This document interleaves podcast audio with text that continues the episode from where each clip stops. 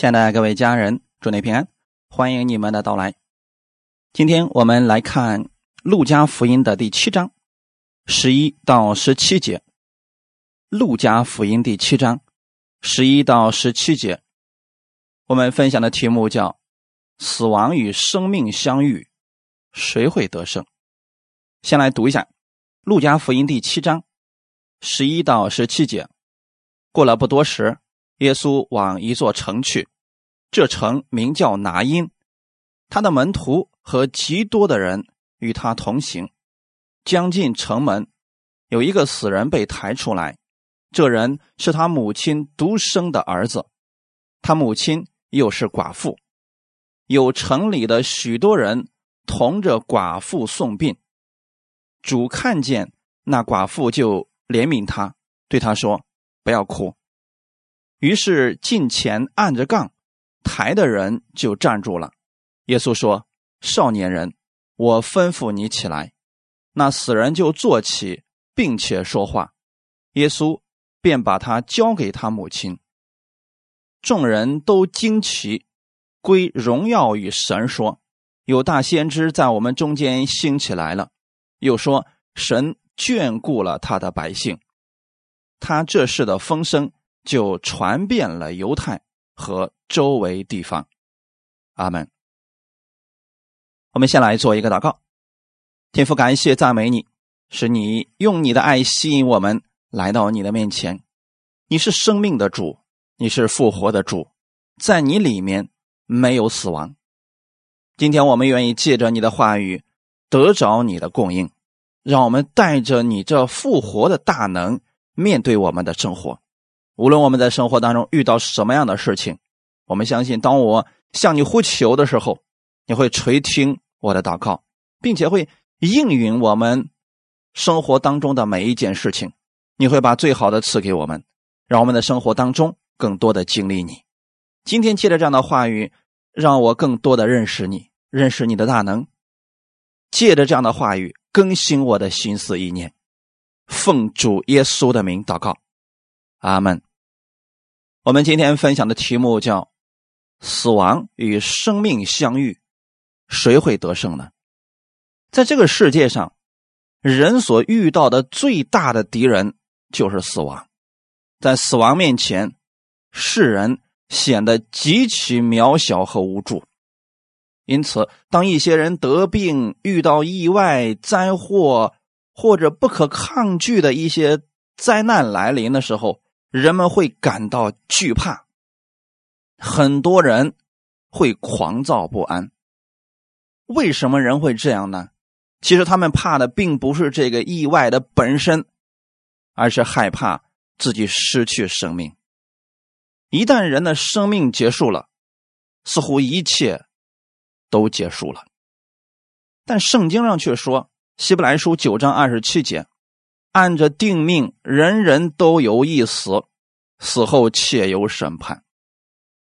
当世人在这个世界上，他们觉得没有办法生存了，没有办法再过下去了，他们选择死亡。其实他们并不知道，生命不是在这儿就终结了。我们的灵魂还有一个去处，那就是都要来到审判主的面前，接受他的审判。如果人没有相信耶稣，那么他的灵魂就会下入地狱里。我们在这个世界上还活着的时候，我们有一个机会，就是可以接受耶稣，让我们的生命从此发生改变，不再一样。那么在这个特殊的时间当中，你可以对你的家人、对你的朋友。去跟他们讲解耶稣，特别在这个大环境之下，我想我们这个时候讨论生命显得更有意义。那我们想象过没有？到底是什么原因导致死亡到这个世界上的？上帝所造的这个世界一开始是没有死亡的，那么它到底从哪里来的呢？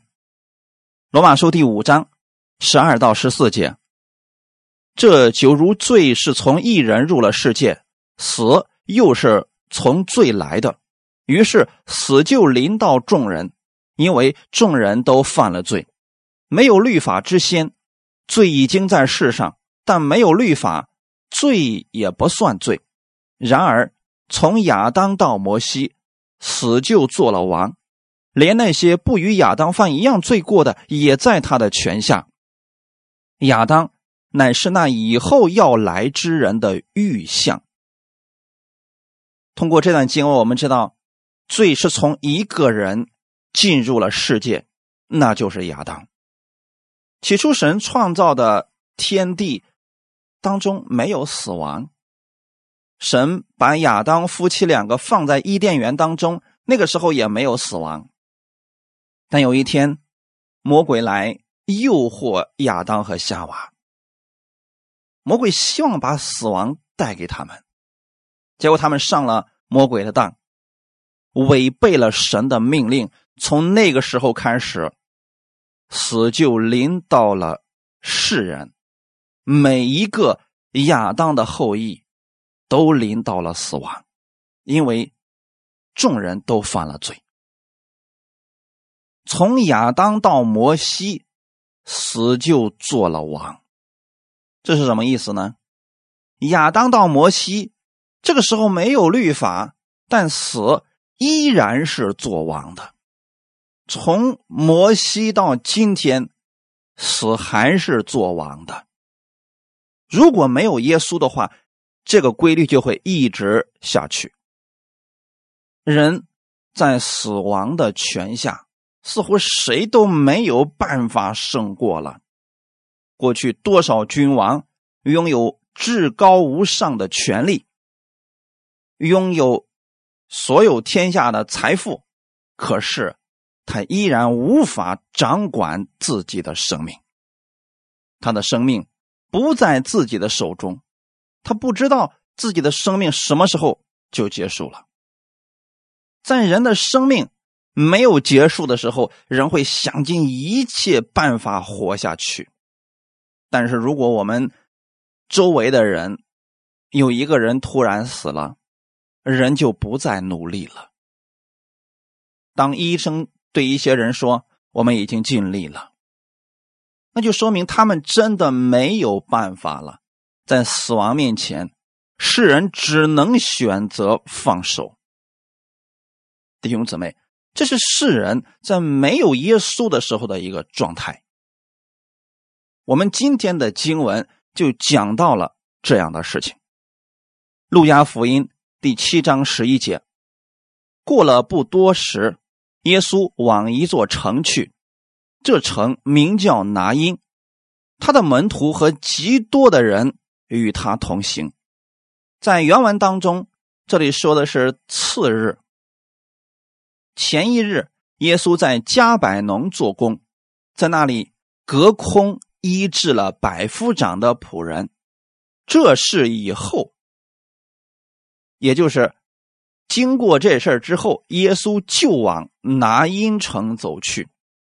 加百农距离拿因城二十五英里，也就是四十公里左右，大约要走一整天的路程。按这样的计算，耶稣到拿因城大约是在天快黑的时候。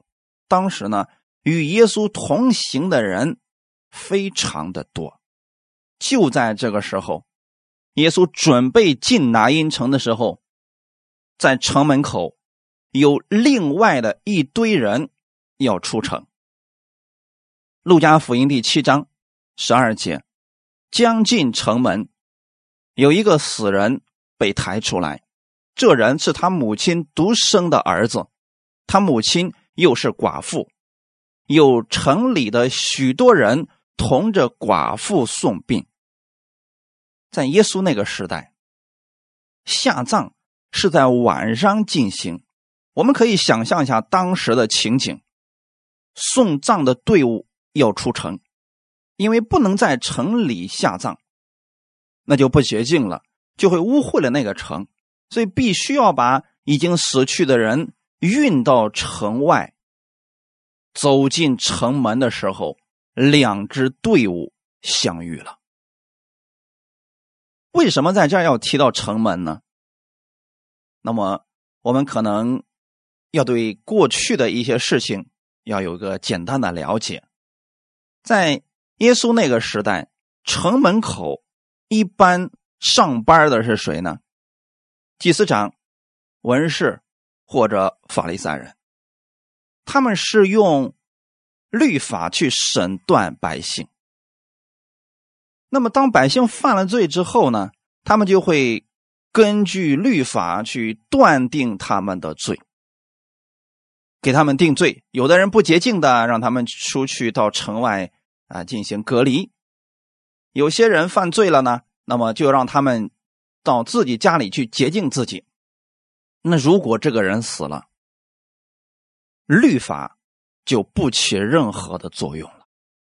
大家要记得，律法不会对死人再次进行审判。在此，我们也可以看出来，律法它有它的局限性，那就是它可以定人的罪，但一旦人死了，就脱离了律法。里边那群人要把这个死人抬出来，抬到城外去。这个人不知道往哪里去。那我们来看呢？你知道这个死人要去哪里吗？如果他没有接收耶稣的话，他的灵魂是要下地狱的，对吗，弟兄姊妹？可惜今天死亡与生命相遇了。两支队伍在城门口相遇了，究竟谁会得胜呢？我们先看一下从城里出来的这一队人，有一个死人被抬出来，这个人是他母亲独生的儿子，他母亲又是寡妇，很明显，这个女人她的丈夫已经死了一段时间了，她与儿子相依为命。为什么在这要提到他是他母亲独生的儿子呢？可见他的母亲非常的爱这个儿子，因为就这一个。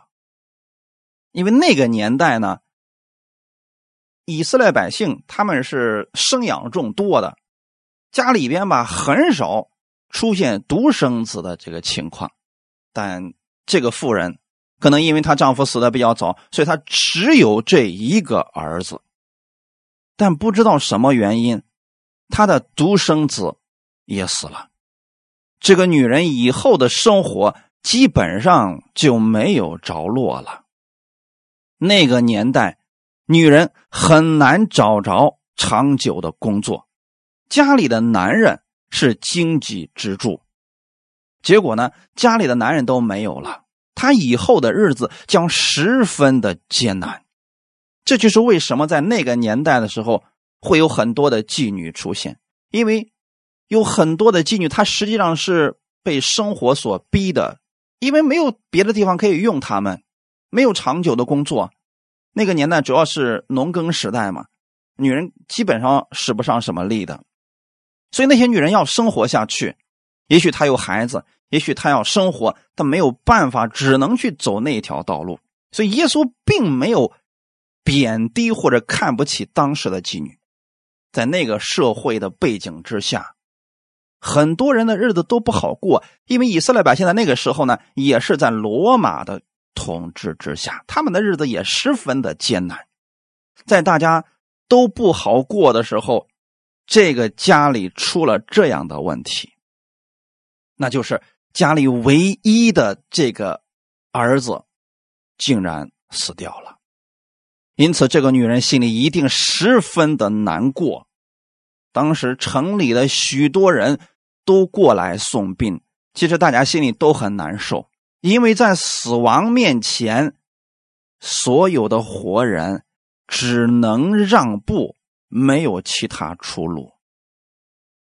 这两群人相遇了，那究竟是？耶稣以及耶稣后面的这群人要为这个死人去让路呢，还是那群人要为耶稣让路呢？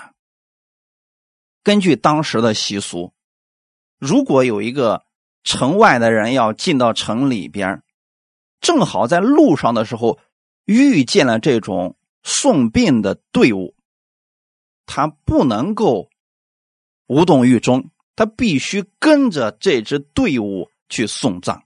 也就是说，在死亡面前，以色列百姓其实是有一个习俗的，他们知道死是众人的结局，所以当你在路上遇到死人或者送葬的队伍的时候，你要跟随他去，把他送到下葬之地。这是所有世人的结局，不可避免，也无法逾越。我们来看一下。创世纪最后一节记载的是什么？创世纪五十章二十六节，约瑟死了，正一百一十岁。人用香料将他熏了，把他收敛在棺材里，停在埃及。创世纪这卷书讲的是一切的起源，世界的起源。人的起源、罪的起源，描述了这世界的情景，以及世人的当时生活状态。但这个世界上的人犯罪被赶出伊甸园之后，世人最后的结局是什么呢？以一个小盒子为最终的结局。即便是约瑟。他也需要在棺材里躺着，停在埃及。从这里我们可以看出来，死亡和生命相遇，死做了王，亚当以及亚当的后裔都是这个结局。世人，即便是到了我们科技如此发达的今天，在死亡面前，人依然没有任何办法。这就是我们圣经里面所说的“死就做了王”。从亚当直到今天为止，死依然还在做王。如果我只讲到这里，我们会觉得好消极啊，没有盼望，没有出路，也没有永生。但是，这个“但是”是一个直接的转折。耶稣来了，他改变了这一切。如果这个出城的这一队队伍他没有遇见耶稣，他就会按照世人的那套流程走下去，他的生命就结束了。如果你的人生当中也遇到了类似的事情，比如你的人生走到了死角，没有出路，没有方向，你一定要去寻找耶稣，耶稣就是你的出路，就是你的方向，他。是那位分开红海给以色列百姓出路的神，他是那位在旷野开道路、在沙漠开江河的主。当你遇见他的时候，死亡就被战胜了，因为在他那里只有生命。阿门。亚当犯了罪之后，亚当里边的人。最后都走向了死亡，但若是你相信了耶稣，你相信耶稣在十字架上已经为你的罪流血牺牲的时候，你进入到基督里，在基督里没有死亡，只有生命。哈利路亚。罗马书五章十七节到十八节，若因一人的过犯，死就因这一人做了王。何况那些受洪恩又蒙所赐之意的，岂不更要因耶稣基督一人在生命中作王吗？如此说来，因一次的过犯，众人都被定罪；照样因一次的异行，众人也就被称义得生命了。二十一节说：“就如罪作王叫人死，照样恩典。”也借着义作王，叫人因我们的主耶稣基督得永生。如果说因为亚当的过犯，死就做了这个世界的王，一直做到今天，死亡都不可战胜。但我们在基督里的人呢？我们领受从基督而来的洪恩，我们领受了他的义。既然耶稣就是生命，就是复活。那耶稣呢？复活的生命进入到我们的里面，我们就要因着耶稣基督在生命中作王。因此，死亡不再是你的主，他做不了你的王。你在基督里边，生命是你的主。所以说，我们在生命当中作王。哈利路亚！因亚当一次的过犯，众人都被定罪，成为了罪人。当我们相信耶稣的时候，我们相信耶稣是为我的罪付出了代价。他的这个行为是义行，我相信耶稣，我就称义得生命了。你得着的不是你自己里面的生命，那是从基督而来的复活的生命，那个里边拥有神一切的权柄和荣耀，所以他是超越死亡的。罪作王了，叫人死。人人都逃脱不了。今天我们是借着义恩典作王了，哈利路亚！神的恩典在你的身上，你在生命当中作王，你拥有的就是耶稣基督的永生。耶稣是人类唯一的出路，他是唯一的道路，唯一的生命，唯一的真理。离开了耶稣，我们真的就像这个少年人一样，我们的归宿就是死亡。不管你过去曾经做过什么轰轰烈烈的大事，最后都是以一个棺材作为结束。这就是人类的结局啊！可如果你遇见了耶稣，你接受了耶稣，这一切就不再一样了。变眼从这个世界上望去，除了耶稣之外的路都是死路，除了耶稣之外都是死亡。那么今天你很幸运，因为你听到了这样的福音。如果你愿意接受耶稣成为你人生的主，你就得着了这生命的主，你得着了他的永生。借着耶稣。你的一切将发生改变，不管是你生命当中遇到了多么让你绝望的事情，耶稣可以改变你的一切，他能把他那复活的生命赐给你。就算你的人生遇到了绝路，没有方向了，你要寻找耶稣，他是你的方向，他是你的出路。遇见耶稣，你的一切就不再一样了。昨天时候。教会有一个弟兄给我讲了他的见证。我们知道，在这个大环境之下，很多人的生意非常的难做，很多人都经营不下去了。啊，这个弟兄呢，他也是在别的地方换了一个新的地方，在从头做生意。当时他也挺啊没有底儿的，因为不知道这个怎么办，钱已经交了，然后到底这个生意怎么样，他心里没有把握。然后我们说，我们一起祷告。你要相信，神赐福给你，不在乎周围的环境如何。你不要像别人一样彷徨无助，相信神的恩典，向他来祷告吧。当时我给他说：“我说，也许在这个时间当中，神给你的恩典超越你之前所做生意的那个数量呢。”他真的如此相信了。昨天的时候给我发过来见证说。真的很感谢神，这几天的时候，他们经历了神这样的恩典，他们亲眼看到神是如何赐福给他们的。虽然说从早到晚有时候做生意很累的，但是他看到了神给他的祝福。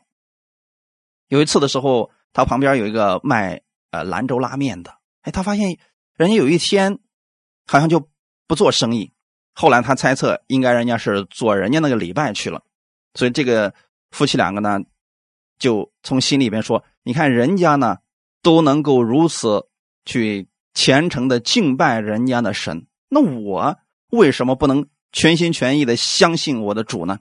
我也可以在主日的时候，我可以休息啊，我可以听到啊，让我的心安息下来啊。所以我们决定了啊，我们这个周日的时候我们也休息，不用那么忙了。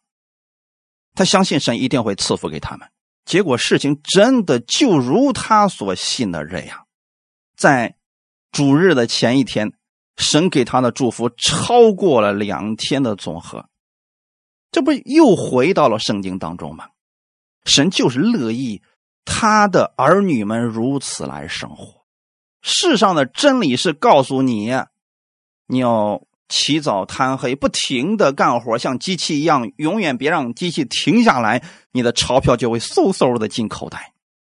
但在基督里不是这样，恩典借着义作王，是神赐福给你，让你有休息的时候，让你有享受的时候，让你有敬拜他的时候。我们不要像世人那样去忙碌，我们应该在基督里寻找他的安息，因为永生不是指我们。一直活着，永生是指丰盛生命的祝福。你遇见耶稣了，你的生活方式就会发生改变，因为首先你是得着了基督的生命，让这个生命在你的生命当中掌王权，你的一切就不再一样。你不会再彷徨，你不会再惧怕和担心，因为有圣灵与你同在，你无论往哪里去，他都会帮助你。阿门。看我们今天的本文，《路加福音》的第七章十三节，主看见那寡妇就怜悯他，对他说：“不要哭。”刚才我们说了，这个家庭当中就剩两个人了，这个寡妇和自己的独生儿子，结果儿子还死了。你想，这个寡妇的心里边该何等的痛苦啊！所以她可能一直在那儿哭，哭的撕心裂肺，哭的周围的人都非常的悲凉。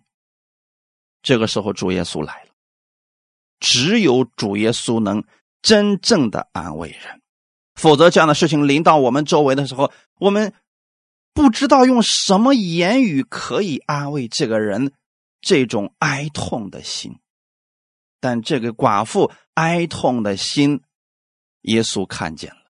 耶稣就去怜悯他，对他说：“不要哭。”这是神的怜悯，弟兄姊妹，你知道神对你有怜悯的心吗？只要我们遇见了耶稣，你的一切就发生改变了。神听到了他的哭声，耶稣对他说：“不要哭。”我们看见了什么？耶稣做的第一件事情不是施行神迹，而是安慰他。不要哭。诗篇五十一篇十五到十七节，主啊，求你使我嘴唇张开，我的口便传扬赞美你的话。你本不喜爱祭物，若喜爱，我就献上。凡祭你也不喜悦。神所要的祭，就是忧伤的灵。神啊，忧伤痛悔的心，你必不轻看。诗人在这里给了我们一个对比，说：“主啊，求你使我的嘴唇张开，我的口便传扬赞美你的话。”这说明他遇到了极大的痛苦的事情，他现在嘴唇已经没有办法张开去赞美他的神了。很多时候，因为我们所遇到的事情太过艰难，没有出路，让我们去听到，让我们去赞美神，我们突然发现，主啊，我真的张不开口啊。有一些人遇到了比较凄惨的事情的时候，你这时候让他去听到，他说我听不了了，我觉得我不想再相信这位主了，是因为他觉得这位主好像不管他。但神如何来安慰我们呢？我们今天不能像这位寡妇一样，让耶稣出现在我们面前，然后对我们说不要哭。但今天神把真理放在圣经当中，神差遣他的仆人给你们讲道。也是要告诉你不要哭，不要悲伤，不要惧怕。当张开你的口，赞美他。越是在我们凄凉的时候，越是在我们无助的时候，越是在我们心情糟糕的时候，我们更要张开口去赞美我们的主。当我们张开口的时候，神就会把喜乐的灵充满你，神就会去掉你的悲哀。把他的恩典赐给你，阿门。在这里，诗人说：“你本不喜爱祭物，若喜爱，我就献上。”到底什么意思？难道神不喜爱祭物吗？这个祭物是预表我们的耶稣基督啊。翻祭你也不喜。如果人只是为了守一个宗教的仪式，这个确实神是不喜悦的。神看重的是什么呢？是我们的心。如果我们的心里边确实是忧伤的，神能安慰你。忧伤痛悔的心，你必不轻看。今天主耶稣看见了这个寡妇，她心里的无助、悲凉，所以我们的主耶稣怜悯他，对他说：“不要哭。”他是生命的主，他安慰了这位妇人。紧接着，耶稣做了什么事情呢？近前按着杠。耶稣说：“少年人，我吩咐你起来。”在犹太的律法当中，活人是不能够去碰触这死尸或者棺材的，因为他们认为这是不洁净的。如果我们碰了死尸或者碰了这些器具的时候，我们就变成了不洁净的。你看到律法的缺欠了吗？你在你家的面缸当中发现了一只死的壁虎，不小心手摸住了，你整个人变成不洁净的了。律法会借此来定你的罪，限制了你的很多事情。这是在律法之下，我们都没有办法脱离的。但今天不一样，你不在律法之下，你乃在恩典之下了。恩典不是一个教义，而是一个人，他的名字叫耶稣。耶稣触碰了那个棺材，结果一切都发生了改变。他对那个少年人说：“我吩咐你起来。”这个少年人竟然起来了，这说明耶稣比律法更大，恩典之主超越了律法的限制。让生命胜过了死亡，阿门。因此，不管你现在遇到多大的难题，请不要灰心，也不要惧怕。无论你过去曾经经历过什么，那些事情让你心惊胆战，现在奉耶稣的名，除掉你心中的那些惧怕，去掉你的担心，因为你里边有了耶稣，有了圣灵。耶稣比律法更大。比你过去所遇到的所有的问题都大，他早已胜过了这个世界，胜过了死亡。阿门。耶稣来了，他触摸了大麻风病人，大麻风得洁净了；他触摸了这个死人，这个死人复活了；他触摸了瞎眼的人，瞎眼的人得看见了。这些是过去律法做不到的，耶稣都做到了。那究竟在属灵里面到底发生了什么事情呢？哥林多前书十五章五十五到五十七节，哥林多前书十五章五十五到五十七节，死啊，你得胜的权势在哪里？死啊，你的毒钩在哪里？死的毒钩就是罪，罪的权势就是律法。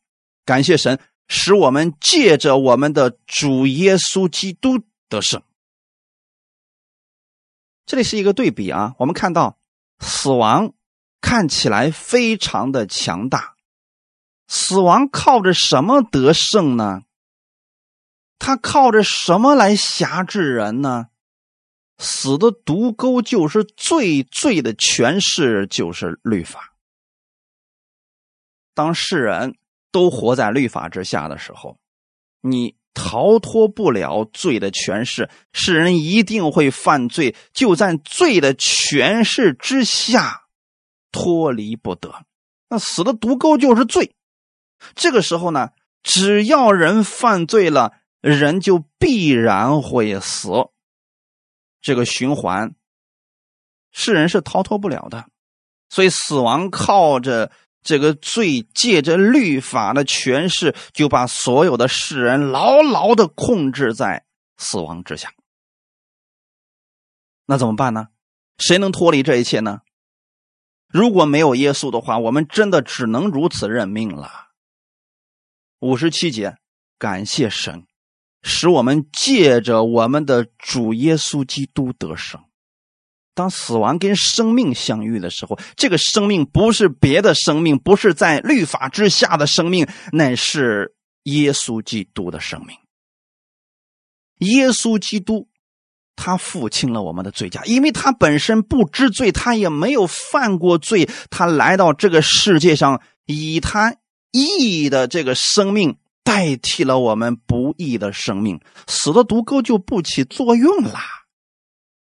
他为我们的罪死了，你死的毒钩就是罪，罪的诠释是律法吗？好，耶稣替我们的罪死了，这个毒钩就再也不起作用了。就像这个蝎的尾巴上有那个毒刺，它对活人去刺一下之后，活人可能会疼的，会嗷嗷叫，会肿；但是对死人去刺的时候就不起作用了。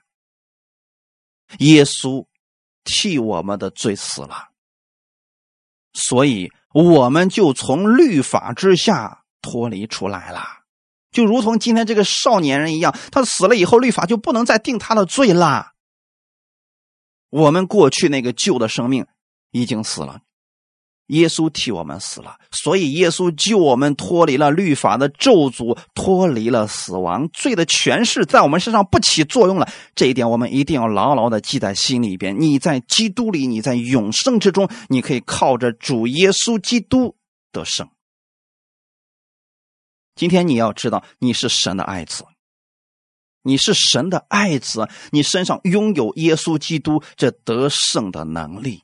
因此，当你在你的周围看到有一些人心里边悲凉，他们没有出路的时候，要把耶稣给他们，要伸出你的手为他们祝福，像耶稣一样说：“不要哭，不要惧怕。”要这样去安慰世人，因为耶稣有这个能力，他把这个能力给了你了。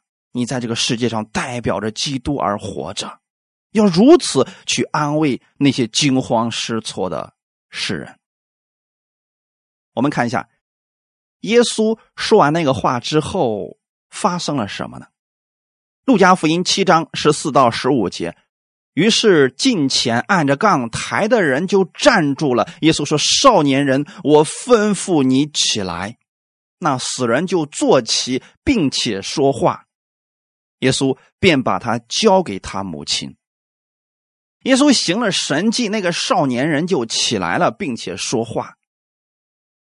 这就说明，这位生命的主把生命给了这个少年人。你们有没有知道呢？当你接受耶稣的那一刻，耶稣也把他的生命给了你，你也像这个少年人一样起来了。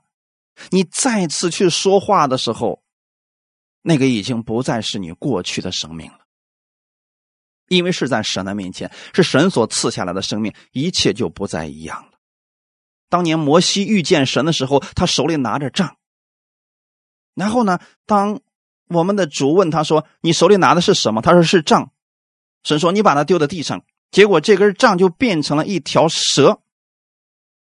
我们的主对他说：“拿起它的尾巴。”然后，当摩西伸出手去拿这个蛇的尾巴的时候，他又重新变回了杖。但圣经上对此的描述却发生了改变，那就是。他带着神的杖出去了，这是什么意思呢？你在接受耶稣的那一刻，过去的那个亚当的生命已经结束了，你从耶稣那儿领受了是他那复活的生命，圣灵住在你里边你如此意识到你的生命已经不再一样的时候，你就知道你这里边的生命是可以战胜这个世界上的一切问题的。不管现在周围的环境多么的糟糕，你里边有圣灵，你可以向他来祷告，神会给你开出路，他会带领你。阿门。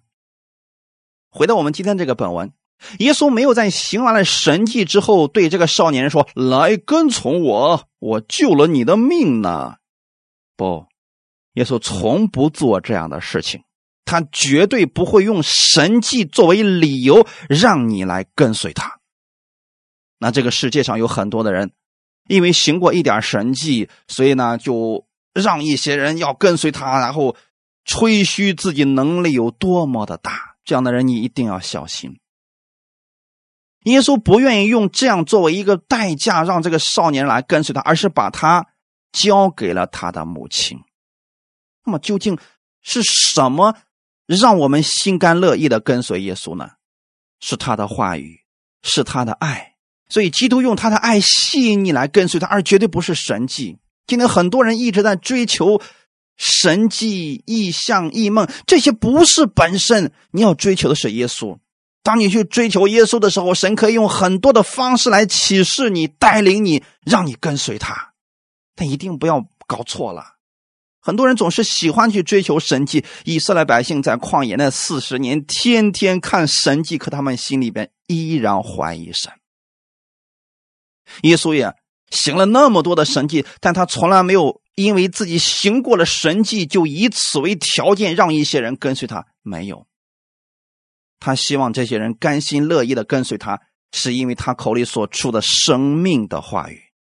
我也希望我们弟兄姊妹用生命去影响生命，用神的爱去吸引人。哈利路亚！我们要认识的是耶稣本人，而不是耶稣所行的神迹。神迹并不能让人真正的认识主耶稣，有时候会骗的。那只是主耶稣所做的一部分事工罢了。在基督里还有很多无穷的美妙的事情，我们称之为奇异恩典。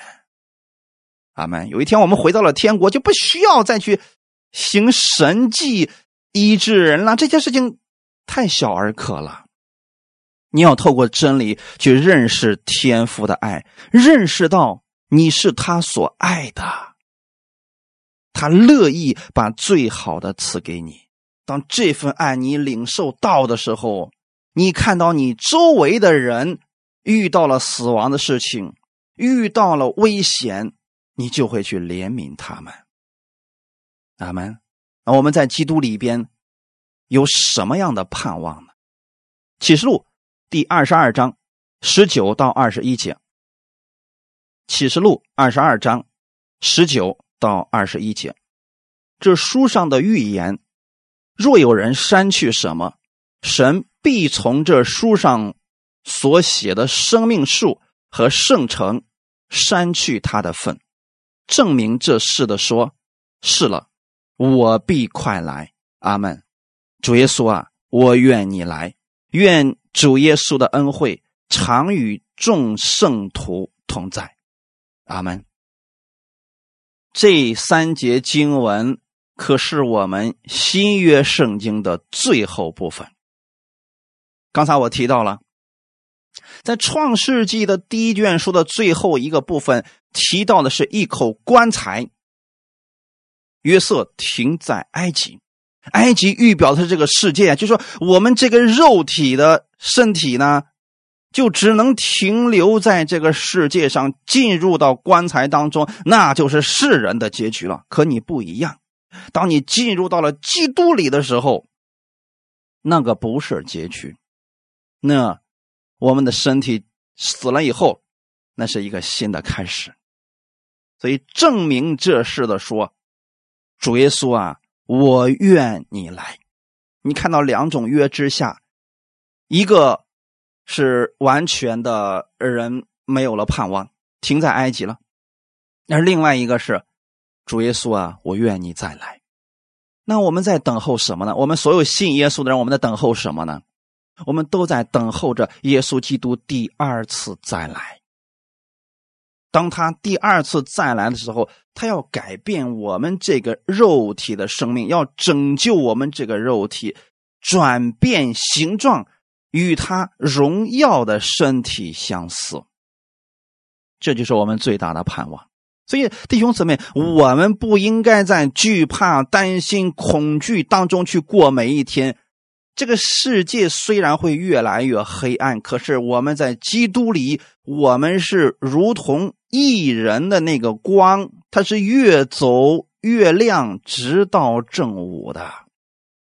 你看到你周围的人惊慌失措、害怕，你不应该这样，你反而要去安慰他，因为你知道你在生命的那个主的手里边死亡与生命相遇的时候，最后得胜的是我们的主耶稣，他就是生命。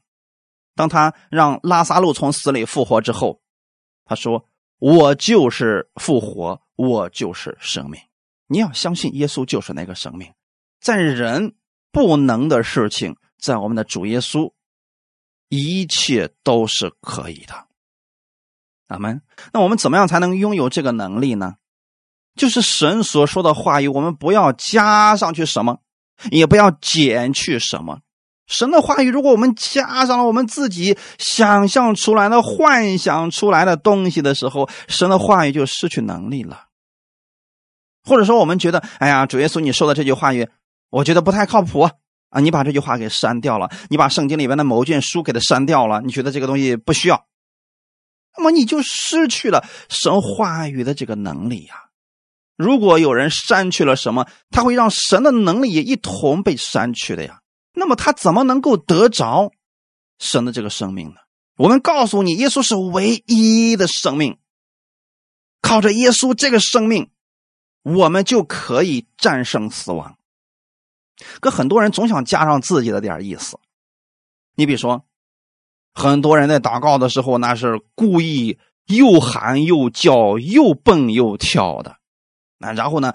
用那个词语也非常的夸张。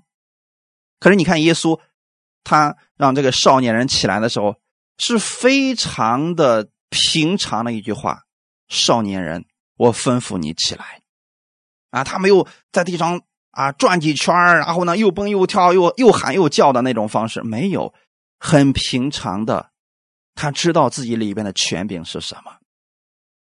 我希望我们每个弟兄姊妹，你要知道你里边的权柄是什么，千万别追错了。很多人去追求一些神迹、能力、意象，不，你只要追着耶稣就可以了。你只要去跟随耶稣，那些都是耶稣所做的事情。阿门。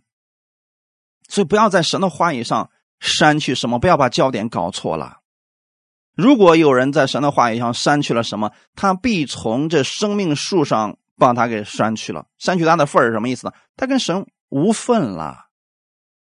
所以说，我们每一个相信耶稣的人，我们要相信我们是生命之子，我们拥有耶稣基督的生命。我们在这个地上的时候，我们不再经历死亡了。虽然这个身体还是要死的，但是在主看来，他只是睡了。有一天，末次号角吹响的时候，我们这个生命要复活，要醒过来，然后我们都改变形状了。这是我们所有的信徒们都在期盼的事情。我愿意我每个人祷告主耶稣啊，我愿你来。就在最后的时候，约翰给我们的是什么呢？愿主耶稣的恩惠常与众圣徒同在。创世纪最后是。约瑟孤零零的一个人在一个小木盒子里边待着，可是你在基督里不一样。首先，你有主耶稣的恩惠，弟兄姊妹，无论你往哪里去，请你记得主耶稣的恩惠都与你同在呢。还有什么呢？你有众圣徒呢，你有弟兄姊妹，你有神的话语。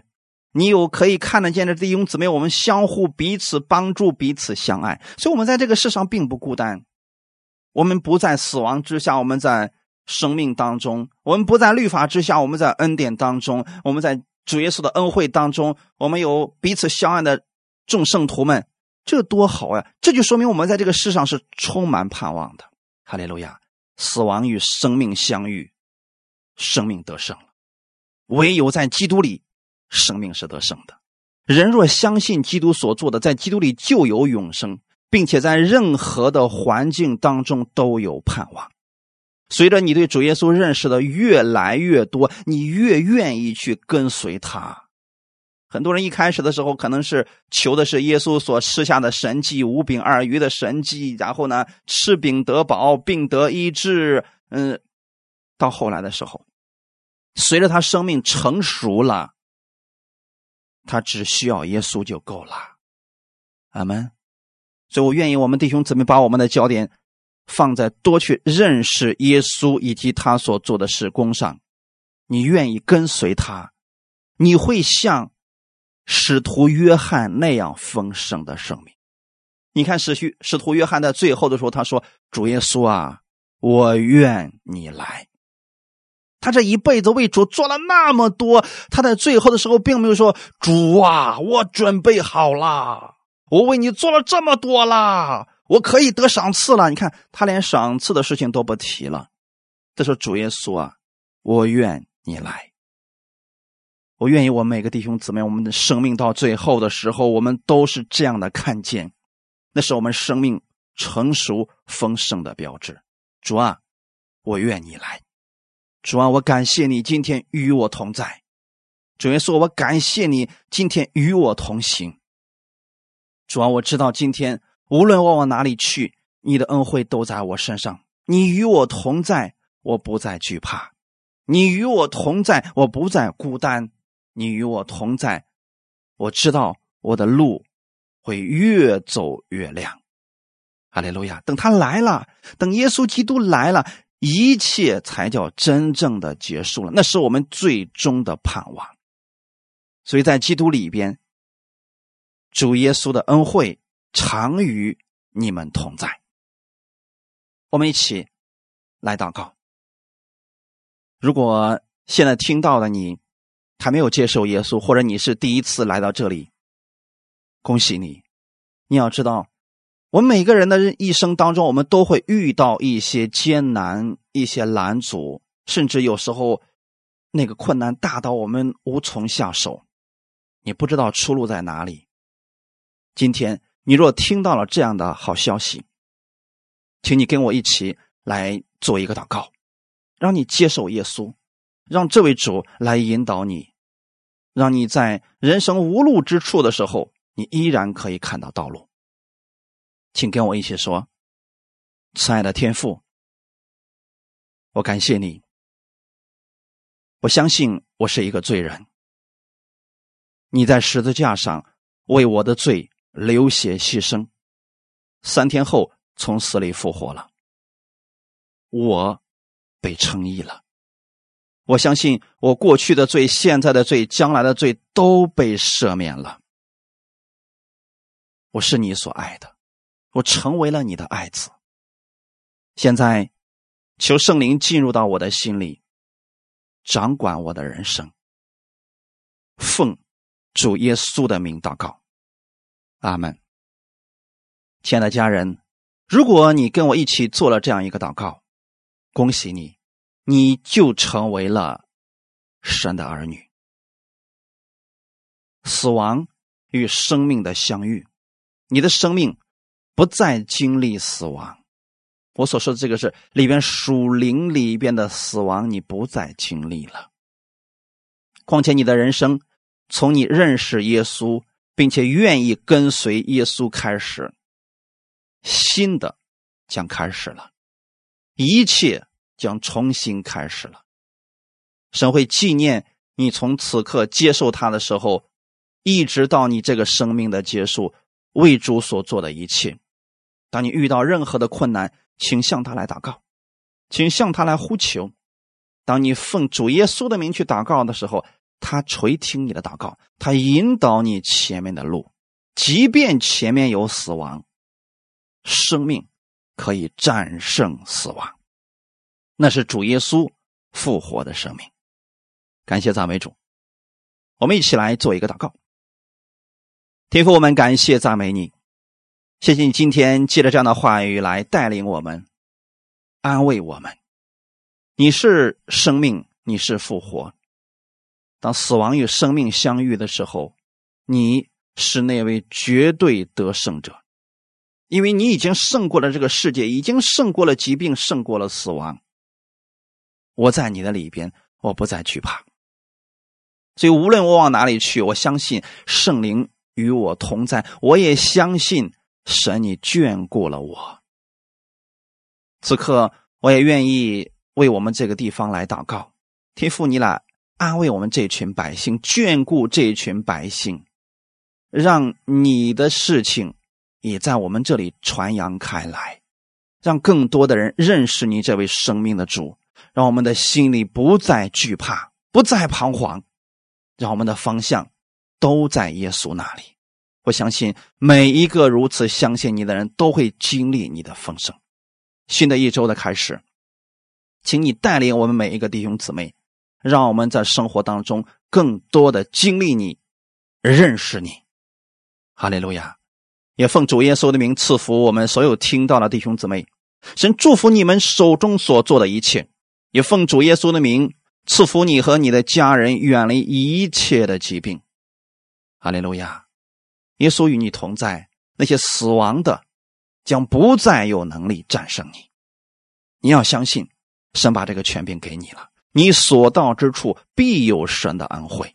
当你伸出手为你自己或你或者为你的家人、为你身边的人祝福祷告的时候，这能力就会透过你传扬出去，你会经历基督这样美好的得胜。奉主耶稣的名祷告，阿门。